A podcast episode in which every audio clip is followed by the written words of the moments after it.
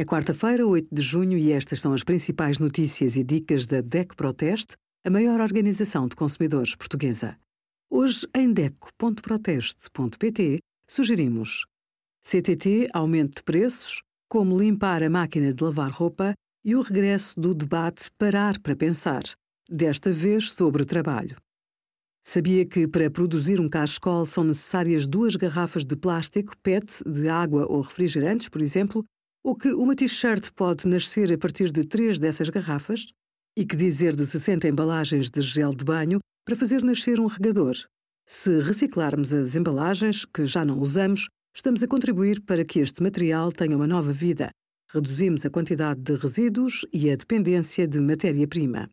O nosso país tem aumentado os valores de reciclagem ano após ano. Em 2021, mais de 435 mil toneladas de embalagens foram recicladas, mais 6,4% do que no ano anterior. Obrigada por acompanhar a DEC Proteste a contribuir para consumidores mais informados, participativos e exigentes.